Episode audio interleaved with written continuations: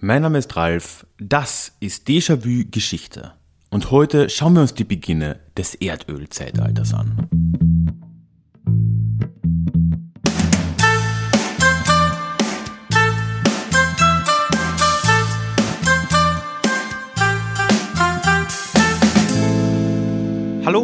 Schön, dass du auch heute mit dabei bist. Mein Name ist Ralf, ich bin Historiker und Déjà-vu soll für alle da sein, die sich wieder mehr mit Geschichte beschäftigen wollen.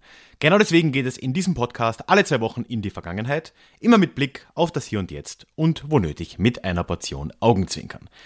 Ja, wie vorhin im Teaser schon kurz angeteasert, soll es heute um die Anfänge des Erdölzeitalters und vor allem um den Iran gehen.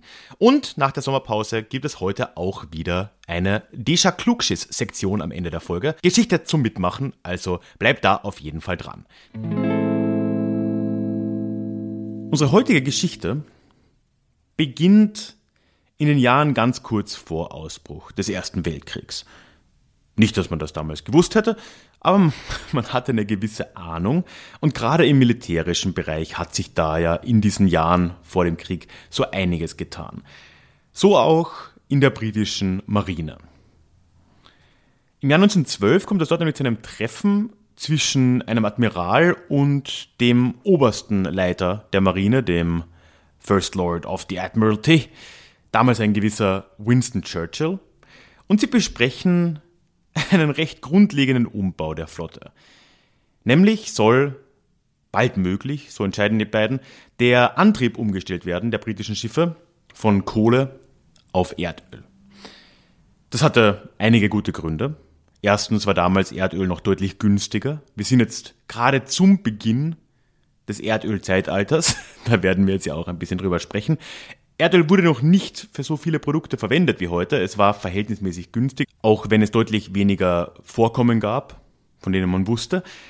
Ja, und andererseits hatte Öl den großen Vorteil, dass die Schiffe damit schneller und auch länger unterwegs sein konnten. Also man hat sich kurz einen ziemlich großen Vorteil gegenüber der feindlichen Marine, vor allem der deutschen, dadurch erwartet.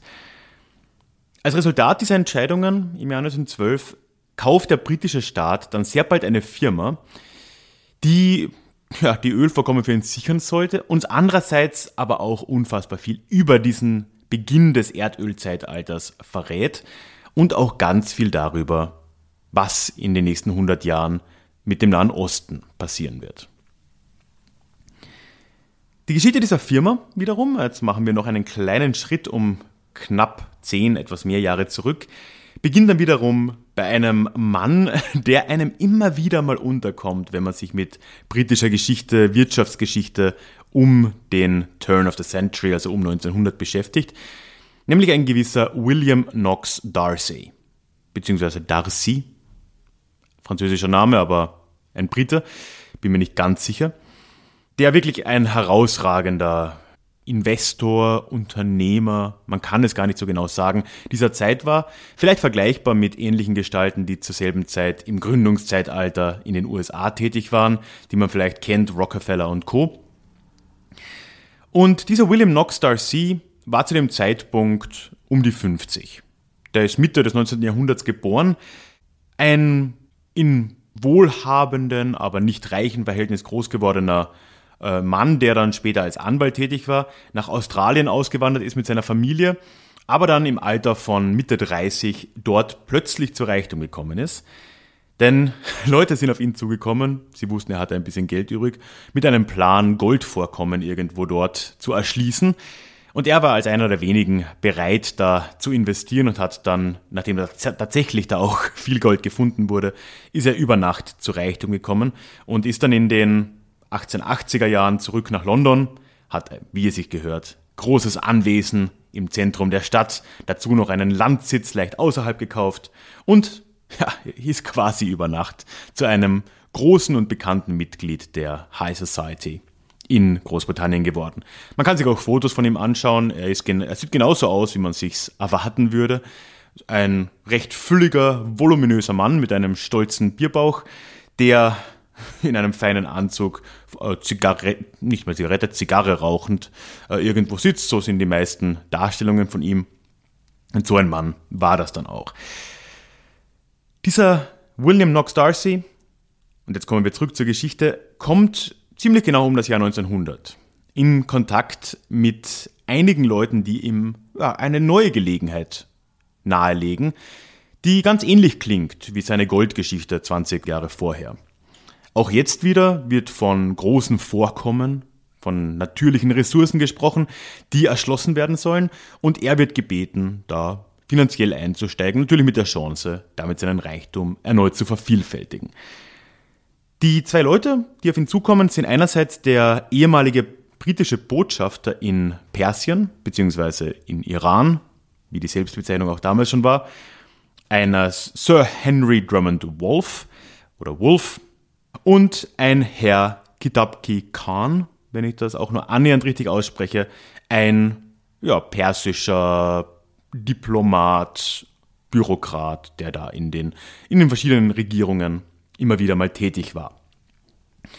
Ja, und die zwei wollen William Knox Darcy jetzt dazu überreden, sein Geld dafür zu investieren, Öl in Iran zu finden und zu fördern. Here's a cool fact. A crocodile can't stick out its tongue. Another cool fact, you can get short-term health insurance for a month or just under a year in some states. United Healthcare short term insurance plans are designed for people who are between jobs, coming off their parents' plan, or turning a side hustle into a full time gig. Underwritten by Golden Rule Insurance Company, they offer flexible, budget friendly coverage with access to a nationwide network of doctors and hospitals. Get more cool facts about United Healthcare short term plans at uh1.com. Er ist auch relativ schnell mit von der Partie und bemüht sich dann tatsächlich um eine Konzession beim persischen Schah. Denn er hat seine Chance auch diesmal wieder erkannt, wie damals mit dem Gold. Er dachte, das wäre tatsächlich eine gute Gelegenheit, sein Geld wieder mal zu vervielfältigen. Er hatte auch gute Gründe dafür. Öl im Iran waren, war damals schon mehr oder weniger bekannt, also es war ein offenes Geheimnis, dass es da Ölvorkommen geben musste. Und zwar auch nicht erst seit gestern. Also da kann man wirklich relativ weit zurückgehen, sogar in antiken Quellen schon, in äh, griechischen Quellen müsste es sein, wird von Feuer gesprochen, vom Feuer der Meder. Die Meder waren wohl ein, ein Stamm, ein antiker Stamm im, im heutigen Iran, die das als Waffe benutzt haben. Ganz ähnlich war das ja zum Beispiel auch später. In äh, Byzanz hat man das ja auch, das byzantinische Feuer, hat man auch Erdölvorkommen verwendet. Und äh, schon damals war es klar, dass es wohl Öl dort gab und dass es sogar ja, an der Oberfläche zugänglich war. Das hat sich über die Zeit natürlich auch nicht großartig verändert. Es wurde ja nicht wirklich viel gemacht mit diesem Öl. Und auch im 19. Jahrhundert dann gab es einige, ähm, ja, nicht Ausgrabungen, aber zumindest einige Studien, die diese Ölvorkommen im Iran sich äh, näher angeschaut haben. Da waren vor allem einige französische dabei und noch in den 1880er, 1890er Jahren fand eine recht große Studie statt, unter französischer Führung auch diesmal, die dort fast zehn Jahre lang untersucht hat, wie es denn jetzt tatsächlich aussieht mit dem Öl, weil wir jetzt natürlich in eine Zeit gelangen. Die Marine war ja nur ein Beispiel, gibt ja auch einige andere Maschinen, Folgen der industriellen Revolution, die nun mit Öl betrieben werden sollten oder konnten. Da war ein Interesse da. Und auch die Franzosen haben jetzt wieder festgestellt, ja, hier scheint es große Vorkommen zu geben. Und das hat letzten Endes dann auch unseren William Knox Darcy dazu überredet, einzusteigen. Er bemüht sich also um eine Konzession am persischen Hof. Das war damals nicht unüblich. Gerade in Persien war man es schon gewohnt, sehr viele Dinge von ausländischen Investoren machen zu lassen. Man hat einfach eine Konzession vergeben. Das geht so weit wie zum Beispiel äh, die Armee also Teile der Armee wurden dann wirklich von ausländischen Kräften aufgezogen auf Konzessionsbasis und so war es nicht ganz unrealistisch, dass der Schah sowas auch William Knox Darcy geben würde. Es hat dann ein bisschen gedauert, viel Gerangel hin und her. In den britischen Quellen wird auch immer wieder, davor auch schon, aber auch jetzt wieder, über die enorme Korruption, die da vorherrscht im Iran der Zeit gesprochen. Also es dürfte da auch immer wieder mal die ein oder andere Gefälligkeit die Hände gewechselt haben, ganz zu schweigen von schlicht und ergreifend Geld. Aber 1901 wird dann eine Konzession gegeben.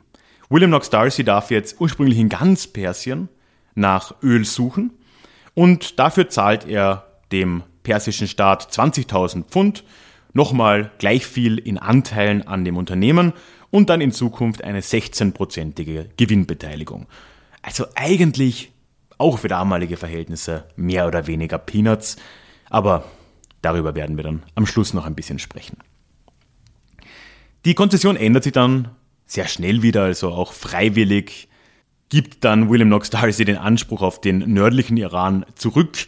Da hatte man Angst, dass das äh, russische Zarenreich da einige Probleme damit hätte. Die hatten einen, ja, sie sahen zumindest einen russischen Anspruch auf den Norden des Iran und deswegen äh, ja, wollte man da nicht unnötig etwas provozieren. Und äh, William Knox Darcy hat sich dann vor allem auf die auf das Zentrum und vor allem den Süden des Iran dann konzentriert. Aber so wirklich was getan hat sich da nicht.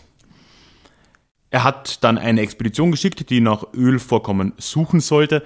Und sie haben zwar auch immer wieder kleinere Vorkommen gefunden, aber im Großen und Ganzen dieser große erhoffte Gewinn, der blieb die gesamte Zeit über aus.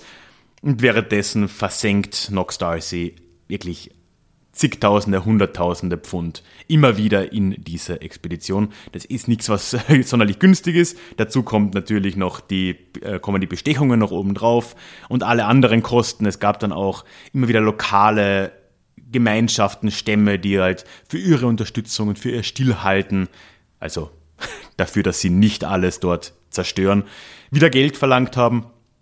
Und so ist das sehr schnell ziemlich teuer geworden. Und nach knapp vier Jahren hat dann unser Knox Darcy genug.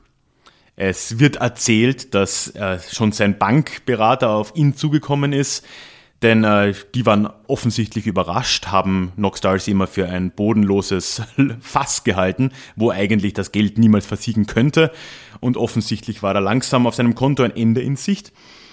Ja, und er lässt sich dann wohl dazu breitschlagen, das Ganze verkaufen zu wollen. Und jetzt steigt zum ersten Mal der britische Staat hier ein, der jetzt verhindern will, dass Knox Darcy das einfach irgendeinem ausländischen Investor verkauft. Er war schon im Kontakt mit den französischen Rothschilds zum Beispiel. Das wollte man jetzt eben dezidiert nicht.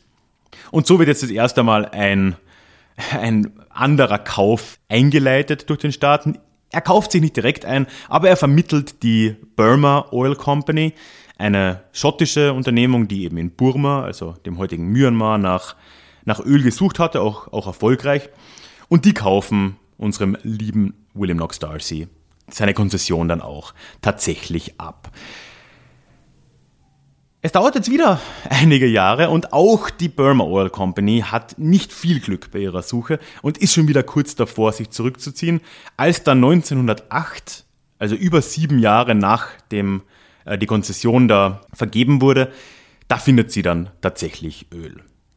Und zwar findet sie tatsächlich jetzt diesen großen, diese großen Vorkommen, die man sich erhofft hatte, im südlichen Iran. Und jetzt plötzlich wird die Sache interessant. Die Vorbereitungen werden jetzt getroffen. Natürlich Öl, das ist eine Sache. Man muss jetzt dafür sorgen, dass dieses Öl auch gefördert, raffiniert und verschifft werden kann. Das heißt, jetzt ab 1908 kommt eine ganz große äh, Dynamik da in Gange. Es wird ihm noch weiter im Süden des Iran, in der Nähe der Küste, dann eine Raffinerie errichtet bei Abadan. Das ist ganz, also direkt an der irakischen Grenze im Süden, also auf der anderen Seite der Grenze, um sich das vorzustellen, ist Basra nicht mehr sonderlich weit. Es wird dazwischen natürlich die Infrastruktur äh, gebaut, es wird eine Pipeline gebaut und so weiter und so fort. Daraus entsteht dann auch bald eine neue Firma, die Anglo-Persian Oil Company, kurz die APOC. Und äh, lustigerweise wird unser guter alter Freund William Knox Darcy jetzt hier auch wieder in den Vorstand berufen. Das heißt, der Typ hat mehr Glück als Verstand, hat, nachdem er schon fast pleite gegangen ist mit dem ganzen Unterfangen, das erstmal noch verkauft. Relativ guten Deal für ihn auch. Und jetzt wird er dann wieder in den Vorstand berufen und kann noch bis ans Ende seiner Tage, ich glaube, er stirbt in den frühen 20ern, noch von dem Ganzen hier profitieren. Für den ist es gut gelaufen. Ja, und jetzt langsam kommen die Vorbereitungen in Gange und man hofft, dass wirklich sehr bald das erste raffinierte Öl dann aus Persien für das britische Empire fließen kann. One size fits all seemed like a good idea for clothes. Nice dress. Uh, it's a it's a t-shirt. Until you tried it on. Same goes for your healthcare. That's why United Healthcare offers a variety of flexible, budget friendly coverage for medical, vision, dental, and more. So, whether you're between jobs, coming off a parent's plan, or even missed open enrollment, you can find the plan that fits you best. Find out more about United Healthcare coverage at uh1.com. That's uh1.com. Und jetzt schließt sich die Geschichte. Ich hoffe, das war nicht zu wirr mit den Zeitsprüngen, aber jetzt kommen wir wieder ins Jahr 1912 langsam. Vor vier Jahren wurde das erste Öl gefunden. Alle großen Vorbereitungen sind jetzt im Gange oder werden langsam abgeschlossen. Die Raffinerie bei Abadan wird gebaut oder ist kurz davor fertig zu werden. Aber jetzt will sich auch Burma Oil zurückziehen. Sie versenken da ja auch seit vier Jahren Geld, muss man sich jetzt denken. Nicht nur seit vier Jahren, davor schon, aber auch seit dem Fund hat man ja nicht wirklich was verdient dort. Und sie sagen ja, das äh, lohnt sich nicht, wollen sich auf ihr Kerngeschäft fokussieren in Burma. Und das ist jetzt der Moment, nach dem Gespräch mit Churchill, dass der britische Staat einspringt. Er kauft 51 Prozent der Anglo-Persian Oil Company und im Folgejahr wird dann die erste Produktionsschleife begonnen. Also im Folgejahr fließt das erste Mal dann raffiniertes Öl aus Persien. 1913 also man könnte sagen, gerade rechtzeitig für den kommenden Ersten Weltkrieg. Es wird auch nicht lange dauern und Abadan, diese Kleinstadt im Süden Irans, wird zur größten Raffinerie, die die Welt bisher gesehen hatte. Das offensichtliche Problem bei all dem, was ich jetzt auch schon kurz angesprochen habe vorhin, aber noch nicht näher darauf eingegangen bin, ist, dass Iran als Gastland des Ganzen eigentlich von Anfang an hier über den Tisch gezogen wird. Ich habe es gesagt, anfangs für die Konzession, die an Knox Darcy gegangen ist, und die Konzession blieb ja immer die gleiche, die wurde ja weitergereicht, hat der persische Staat, und ich weiß, ich mische jetzt hier Iran und Persien, lebt damit, der persische Staat kriegt da 20.000 Pfund, was auch nach damaligen Maßstäben nicht sonderlich viel ist, nochmal gleich viel in Beteiligungen an, der, an dem Unternehmen, was jetzt vielleicht ein bisschen mehr wert sein mag, und dann eben diese 16 Prozent des Gewinns. Aber das Problem ist, dass von Anfang an hier mit getürkten Karten gespielt wurde, von Seiten der britischen Unternehmen und dann auch des britischen Staates.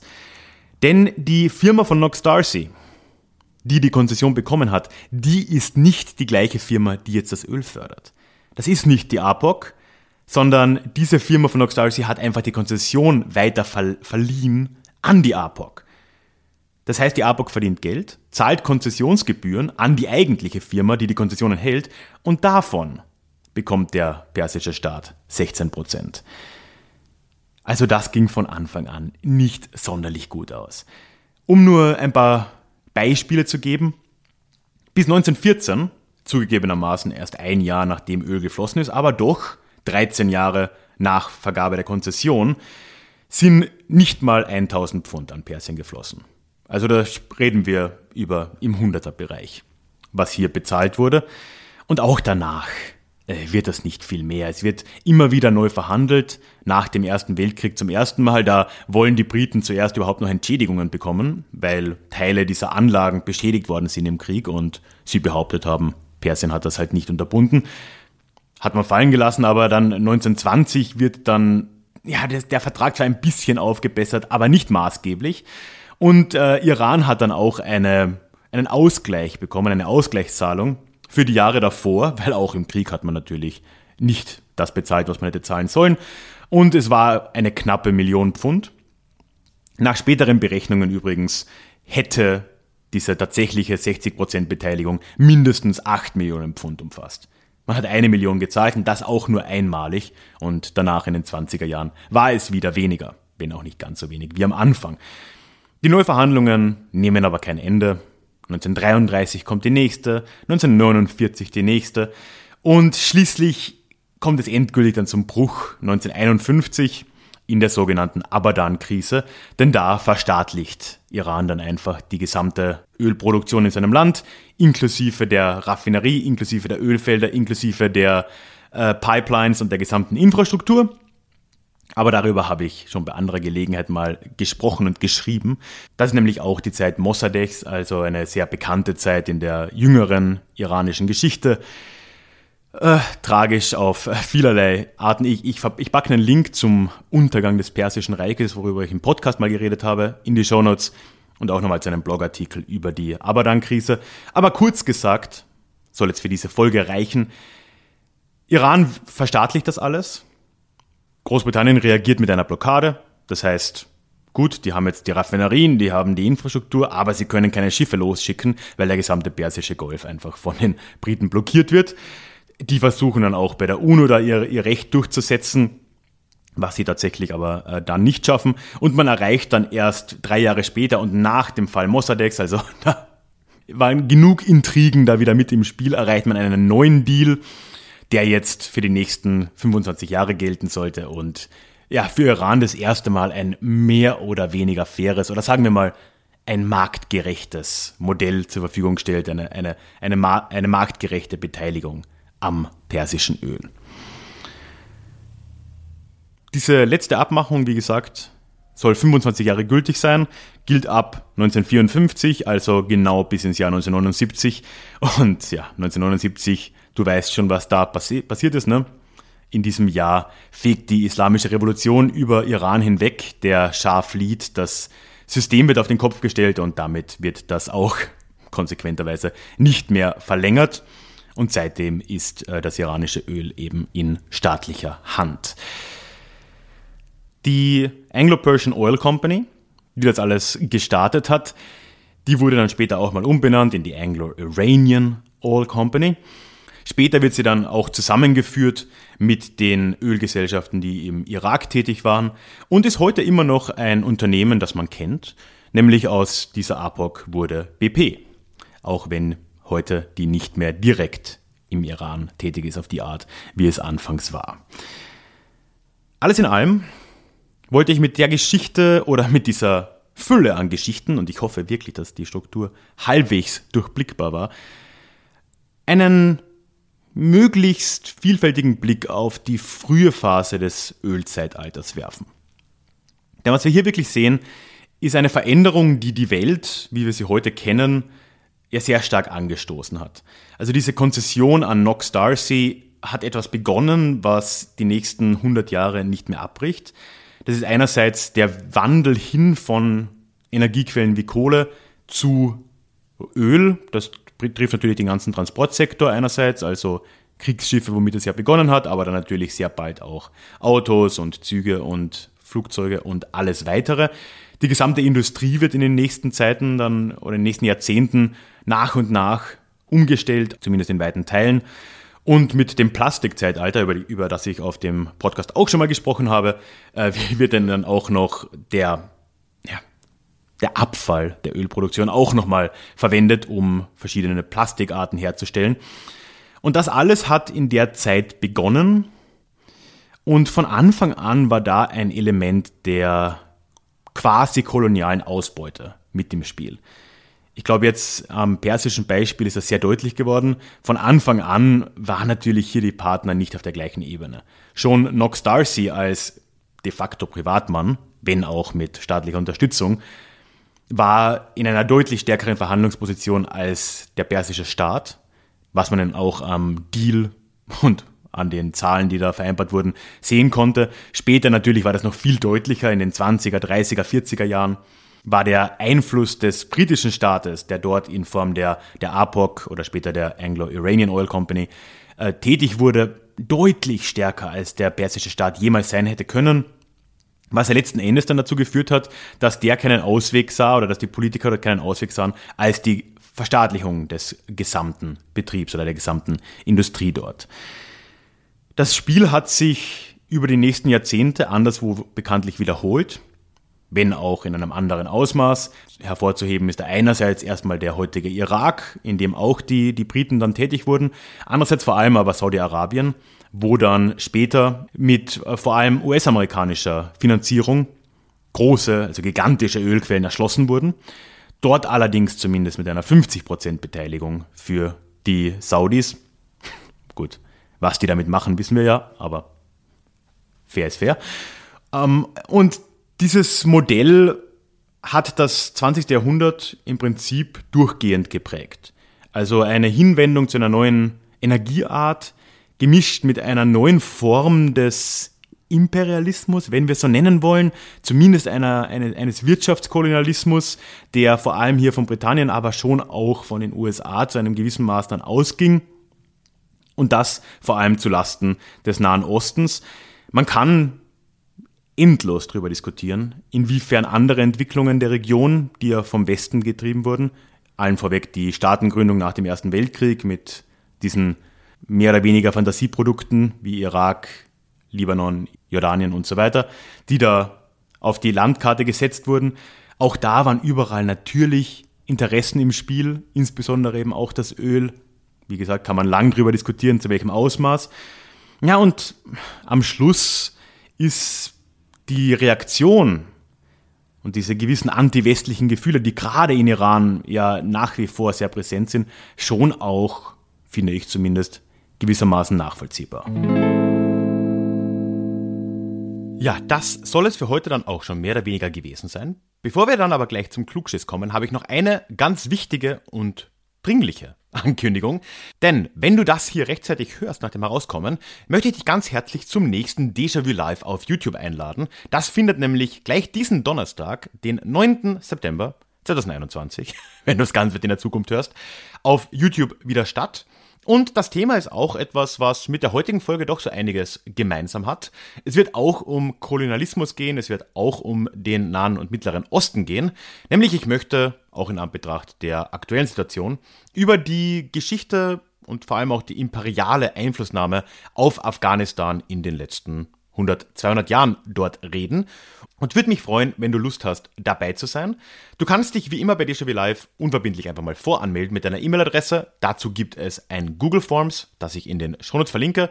Und dann bekommst du von mir, wahrscheinlich so am Mittwoch, noch eine Erinnerungsmail mit einem Link direkt zum Stream. Und ich würde mich sehr, sehr freuen, wenn du Lust hast, dabei zu sein. Geschichte quasi live. Und wie es sich da auch so gehört, bleibt natürlich auch immer noch Zeit dann für Fragen und Antworten und einfach ein gemütliches Beisammensitzen. Also am Donnerstag, 9. September, geht's los um 20 Uhr. Und ich freue mich, wenn du dich da anmelden willst oder sonst spontan vorbeischaust. Doch damit kommen wir jetzt aber auch zu unserem ja, nach der Sommerpause, wo ich ja ein wenig vorproduziert habe, wie du vielleicht mitbekommen hast, machen wir heute endlich wieder ein Deja Klugschiss, das Mitmachformat von Déjà-vu Geschichte, hier immer am Schluss.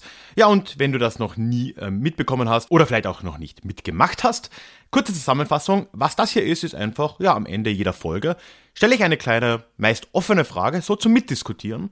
Und in der kommenden Folge gehe ich dann auf einige der Antworten ein und ja, hole da ein bisschen einfach die Meinungen von dir, meiner Hörerin, meinem Hörer rein in die Folge. Und ja, das macht immer sehr viel Spaß und ich freue mich, dass wir da wieder weitermachen können. Heute haben wir in dieser Folge ja über eine relativ bedeutende, ich würde schon fast sagen, Revolution geredet, nämlich von der, vom Übergang von der Kohle zu Erdöl, in dem Beispiel jetzt vor allem in Schiffen, vor allem auch in Kriegsschiffen, aber das Ganze war ja ein viel weiterer Prozess, der ja die industrielle Revolution, die schon lange im Gange war, nochmal in eine ganz andere Richtung auch bewegt hat, vor 100, 120, um den Dreh Jahren. Es wird dich jetzt wohl nicht überraschen, aber ich denke, dass wir heute in einer ganz ähnlichen Situation uns eigentlich wieder befinden, und zwar in traurigerweise vielerlei Hinsicht aber eben auch was diese Revolution der Energieträger angeht. Und äh, wir sind jetzt ja gerade in dem Moment, wo man zumindest auf den Straßen immer mehr merkt, dass sich E-Autos langsam durchsetzen und wo wir auch politisch immer wieder über ein Ende der Verbrenner reden. Aber doch glaube ich, dass diese Umstellung eine doch sehr andere sein wird als die, die wir jetzt um das Jahr 1910 in der britischen Marine gesehen haben.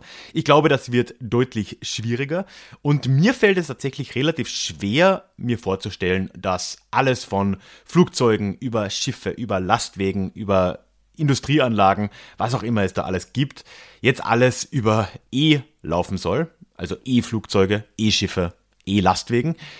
Und äh, bin mir irgendwie immer wieder mal, und vielleicht neige ich da persönlich zu einem gewissen Pessimismus oder Nihilismus oder was auch immer man mir unterstellen will. Ich sehe aktuell nicht so ganz, wie wir das packen sollen. Also würde mich mal interessieren, ein bisschen vielleicht optimistischere Meinungen reinzukriegen, aber muss auch nicht sein. Lass mich wissen, was du darüber denkst. Glaubst du, dass das Ganze ähnlich ablaufen könnte wie jetzt vor 100, 120 Jahren? Glaubst du, dass wir diesen Turn so hinkriegen, wie es nötig ist? Und äh, wenn ja, wenn nein, warum? Das würde mich wirklich brennend interessieren. Und ja, da würde ich mich freuen, von dir zu hören. Du kannst mir entweder das direkt per E-Mail schicken an feedback at deja-vue-geschichte.de, aber wenn wir schon so eine schöne Mitmachsektion haben, bietet sich alternativ auch Social Media sehr dafür an. Ich bin auf Instagram, auf Twitter und auf Facebook unterwegs und wenn du da irgendwo den Hashtag DejaKlugschiss hinterlässt, dann äh, werde ich das sehen. Du kannst mich auch adden. Ich heiße Déjà-vu-Geschichte, alles zusammengeschrieben auf Instagram, Déjà-vu-Geschichte auch auf Facebook oder Ralf Grabuschnik, alles zusammengeschrieben auf Twitter. Würde mich sehr freuen, von dir zu hören. Und ja, wie gesagt, einige Meldungen werde ich dann in der nächsten Folge teilen. Das heißt, wenn du mir da was schickst, nur um das klar zu machen, bist du auch mit einer Namensnennung, zumindest von Vorname, einverstanden. Außer natürlich, du teilst mir das in der E-Mail mit. Damit sind wir dann auch am Schluss der heutigen Folge angekommen. Mir hat Spaß gemacht, jetzt wieder nach dem Sommer und ich hoffe dir auch.